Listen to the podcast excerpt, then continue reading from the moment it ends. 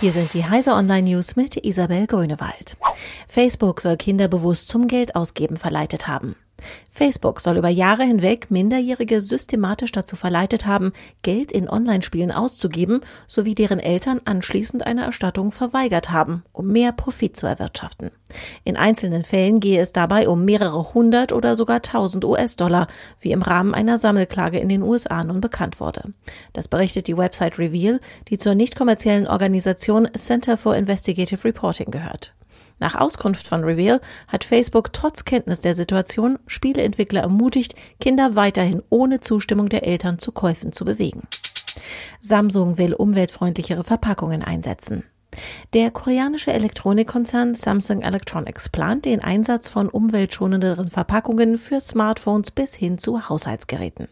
Demnach wurde Samsung ab dem ersten Halbjahr 2019 nur noch Verpackungen aus Pappe und nachhaltigen Materialien wie recycelten Kunststoffen und Biokunststoffen einsetzen. Bis 2030 will Samsung rund 500.000 Tonnen recycelten Kunststoff verwenden und gleichzeitig 7,5 Millionen Tonnen ausrangierter Geräte einsammeln. Polizei testet Elektromotorräder. Die Polizeidirektion Osnabrück hat nach mehr als drei Monaten eine positive Bilanz des ersten Einsatzes der bundesweit ersten Polizei-Elektromotorräder auf dem Festland gezogen.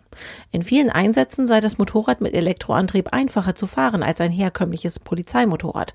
Bei Demonstrationen, bei denen im Schritttempo gefahren wird, entfällt beispielsweise das Kuppeln. Außerdem würde das etwa 100 Kilogramm niedrigere Gewicht das Handling verbessern.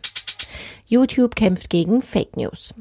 Die Videoplattform YouTube will gegen Inhalte vorgehen, die zwar nicht gegen die Richtlinien verstoßen, jedoch grenzwertig sind und zur Desinformation der Betrachter beitragen. Dazu will das Unternehmen keine Videos mehr empfehlen, die etwa Verschwörungstheorien oder Falschinformationen verbreiten. Diese Maßnahme betreffe lediglich ein Prozent aller YouTube-Videos, hieß es. Diese und alle weiteren aktuellen Nachrichten finden Sie auf heise.de.